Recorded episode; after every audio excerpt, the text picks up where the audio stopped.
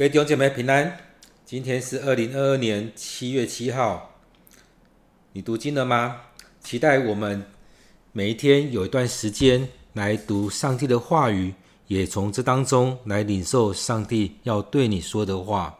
我相信前两个月应该有很多的人跟着灵修的进度，把哥林多前书以及诗篇的二十几篇都已经看过去了。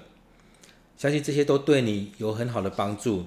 那从今天开始，我们要看的是在哥林多后书第一章一到十一节。这边讲到说：“我是保罗，我奉上帝的旨意做基督耶稣的使徒。”所以这很重要。其实很多地方保罗都在讲到说，这书信是他写的，甚至他在上面签名。呃，或许有些人知道保罗在后期的时候，其实他的眼睛不太好，所以他写的字都会比较大。而在这当中，他再次的阐明说：“这是我就是保罗，这封信是我写的。那我的身份是什么呢？我是奉上帝的旨意做基督耶稣的使徒。所以他也很多时候在传福音的时，他都会提到说他是做耶稣的使徒。”所以这职分很重要，而且是奉上帝的旨意，不是从人来的。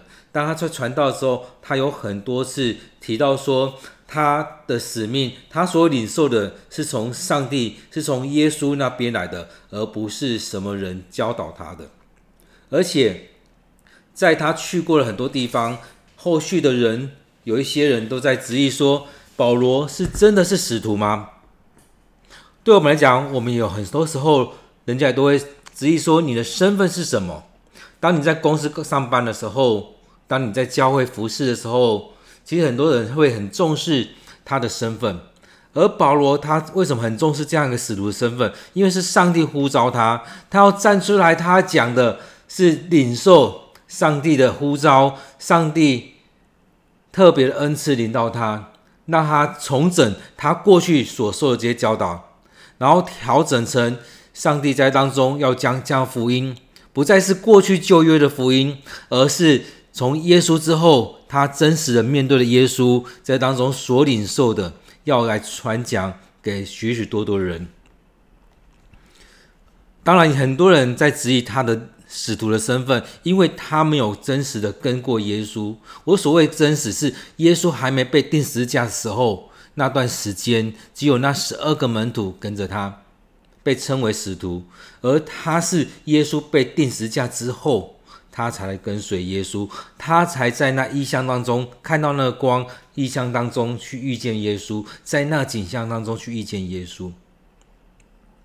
他接着说：“我和我的弟兄提摩太写信给哥林多上帝的教会和全雅该亚所有的信徒。”其实对他来讲，他的习惯，他常提到说：“我在写信的时候，我旁边有谁？甚至这个人可能是帮他写这些东西的人。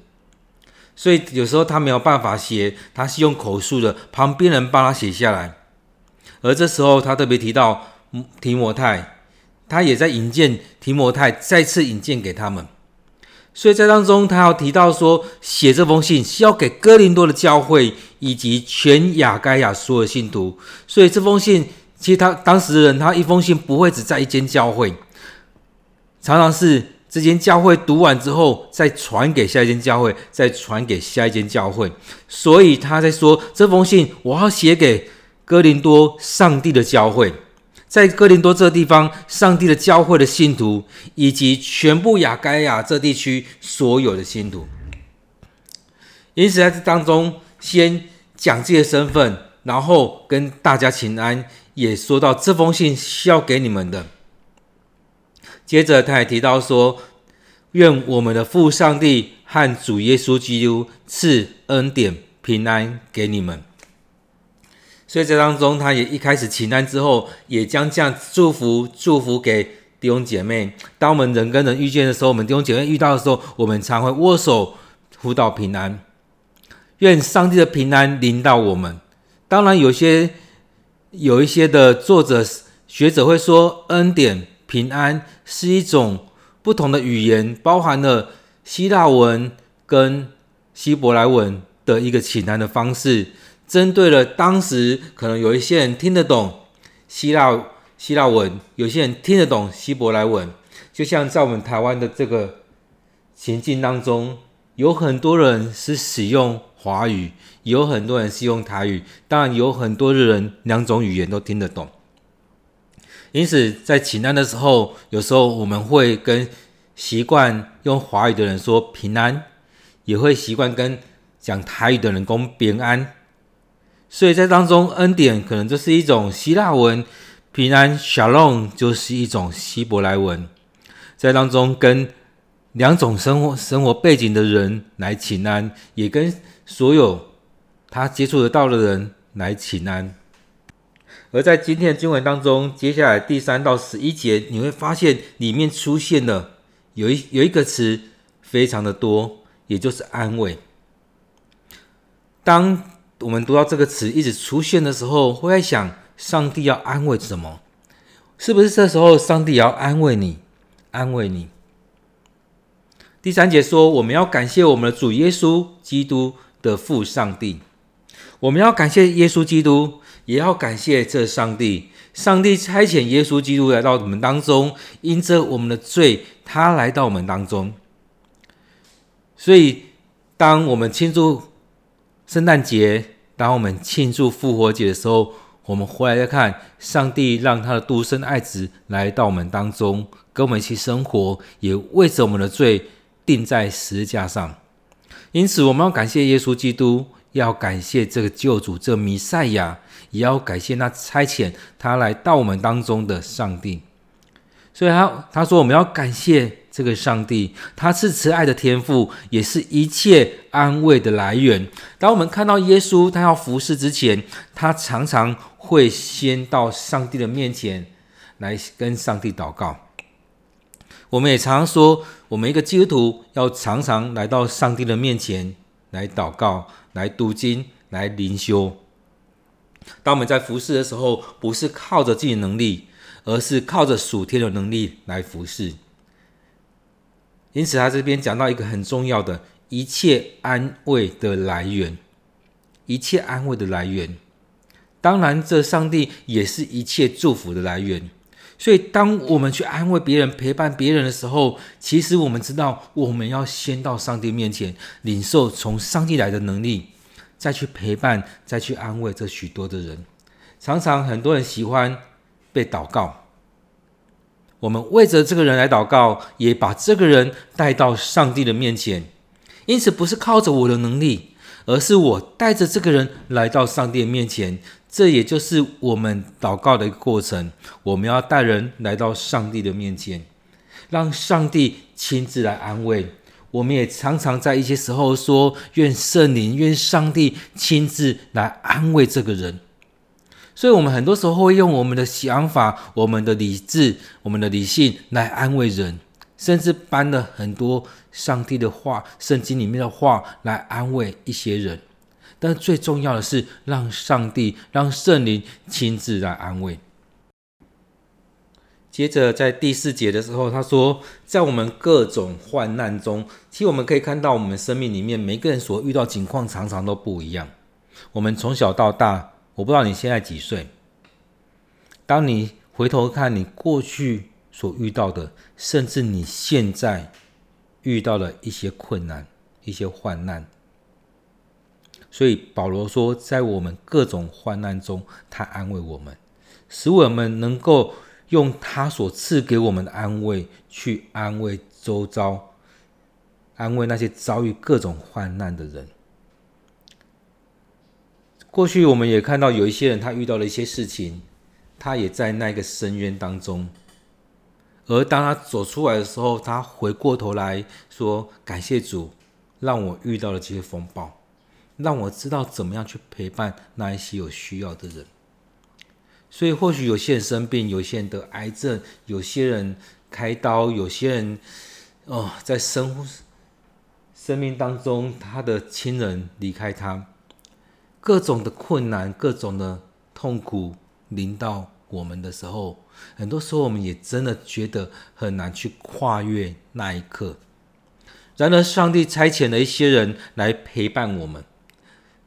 上帝的圣灵也与我们同在，陪伴我们走过那一段。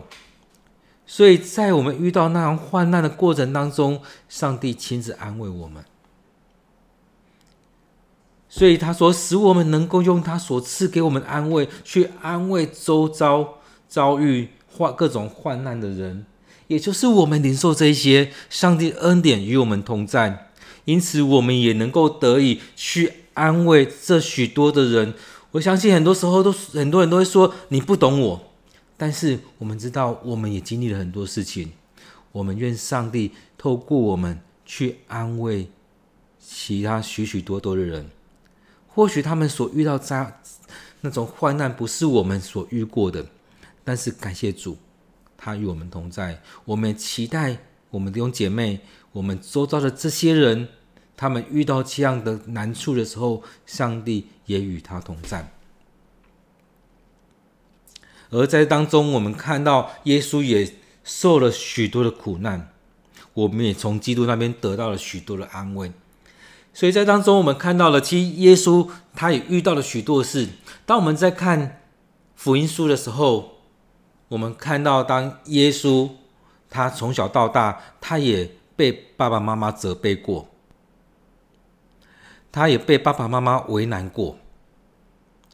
当他们去圣殿要回来的时候，他没有跟着回来。妈妈，他爸爸妈妈就跟他说：“你不知道我们在找你吗？”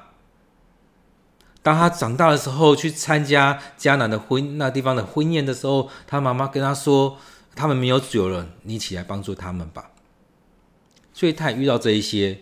当他开始出来传道之后，他也遇到的很多人在挑战他，不单只是法利赛人。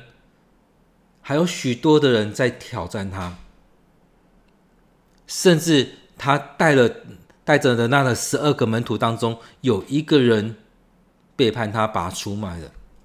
但是剩下那十一个人呢？当他被钉十字架之后，那些人也都逃离他。所以，当我们看到耶稣他所遇到的事情的时候，他也遇到了这样许多的状况。甚至他最后被钉在十字架上，遇到那最痛的，而且丧失了他的生命。在钉在十字架上的时候，他甚至跟上帝说：“我的上帝，我的上帝，你为何离弃我？”所以在当中，用我们来看的话，好像是他往后走，走到十字架的道路当中，他众叛亲离。他觉得所有人都离开他，连最后的信念，上帝也离开了他。然而，上帝没有离开他，上帝也在当中安慰着他。因此，他遇到这么大的一个问题的时候，上帝也与他同在。在我们生命里面，常常我们也也可以可以提醒我们自己，我们所遇到的事情，我们不至于死。所以，当我们遇到苦难的时候，那是要使你们得安慰，得到拯救。所以我看到第六节这边开始转变了。如果我们遭遇了苦难，那是要让我们得着了安慰，得着了拯救。当我们面对那问题的时候，上帝与我们同在，他不会让我们去担那担不起的担。当我们面对那问题的时候，他知道我们有能力去面对那些。当我们跨越一颗石头的时候，让我们的手跟脚。更加的有力量，所以在当中看到说，如果我们得了安慰，你们也同样得到安慰，并且得到力量来忍受我们所遭受的苦难。所以，当我们经历了那一些的时候，上帝的安慰、上帝的拯救都与我们同在，而且让我们更有能力去遭受那一些苦难。其实，就像一个哲学的例子在讲的说，有一个人。被罚，他要一直推推石头，推石头，一颗石头推到最上面的时候，他又滚下来。每天这样推，每天这样推，人家觉得你不烦吗？可以，推了好久。在我们生命里面也是这样，在操练操练，我们觉得很棒了，但是我们又掉下来。操练到很棒，但又掉下来。但是我们回来看，操练之后，我们是不是肌肉变强了？操练之后，我们看到那很难的事情，我们是不是？也能够有能力去处理那些，而当我们在做这样的事情的时候，不竟然是被上帝惩罚，而是上帝在锻炼、在训练我们。所以当中感谢主帮助我们去经历那一些。那我们在遇到这些苦难的时候，上帝让我们得着力量来面对这许多的事情。上帝的灵也安慰我们，也帮助我们，让我们在遭遇这些困难的时候得着了安慰跟拯救。很多时候，我们都觉觉得我们宁愿不要，但是当我们经历过之后呢？当然我们还是会说，我们希望不要遇到这些，但是我们感谢主，让我们去经历了那些事情。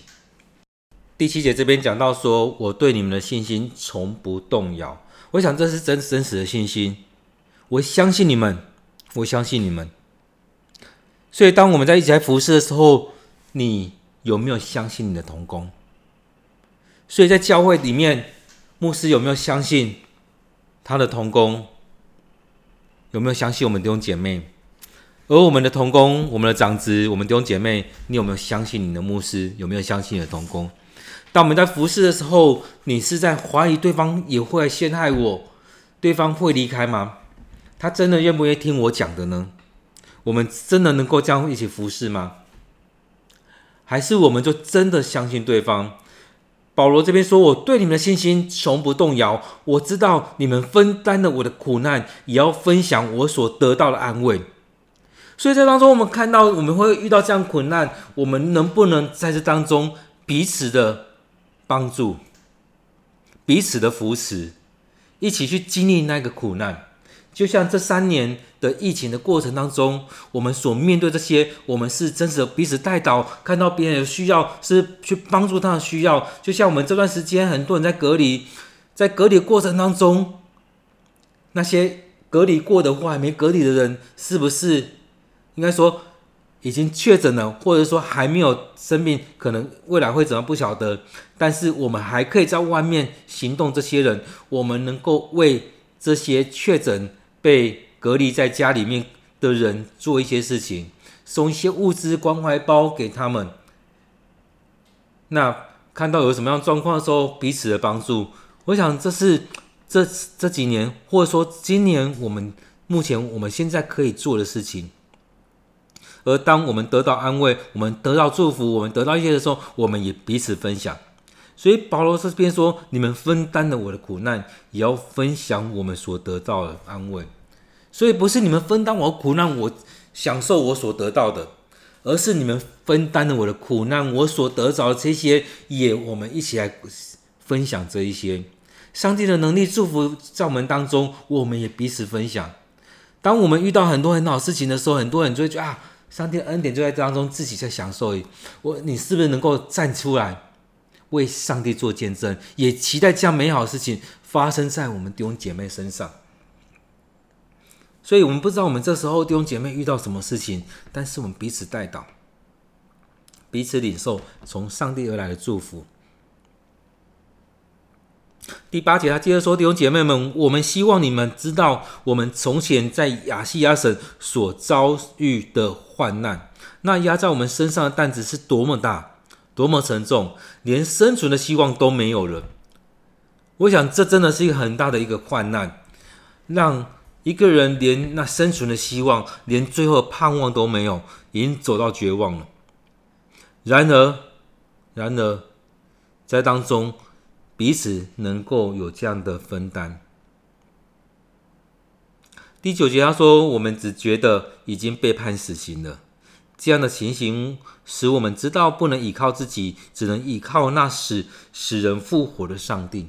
所以，已经走到这绝望的地方的时候，上帝让一个人从死里复活。那种死里复活，不单单是身体的复活，也能够从灵里的复活、精神上的复活。当一个人从绝望当中看到那个盼望，那也是一种复活。在一条路走不下去了，上帝给他盼望，知道上帝会带领他。我相信有许多人见证就是这样子。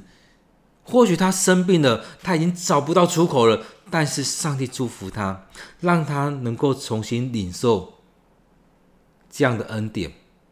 他看到上帝要医治他，甚至那种医治不单是这样而已，那种恩典不单是这样子而已。我们也曾经有人在分享过，一颗麦子落不落在土里死人，它能救死一粒；但是它落在土里，土里死后呢，能生出许多的麦子。有时候我们看到一个家人当中，他们很难过，很难过，这亲人离开了。但是后续看到这个家庭被上帝兴起，一个人好像走到绝望了，但是上帝后续更大的祝福在这个家族当中。所以他这边想到说，最后最后他只能依靠那使死人复活的上帝。所以刚好提到说，那复活不单单是身体的复活。保罗在哥林多前后书这边也提到说，那让那会朽坏的变成不朽坏的，让我们从另外一个境界领域进到上帝的祝福当中，未来的日子要与上帝同在。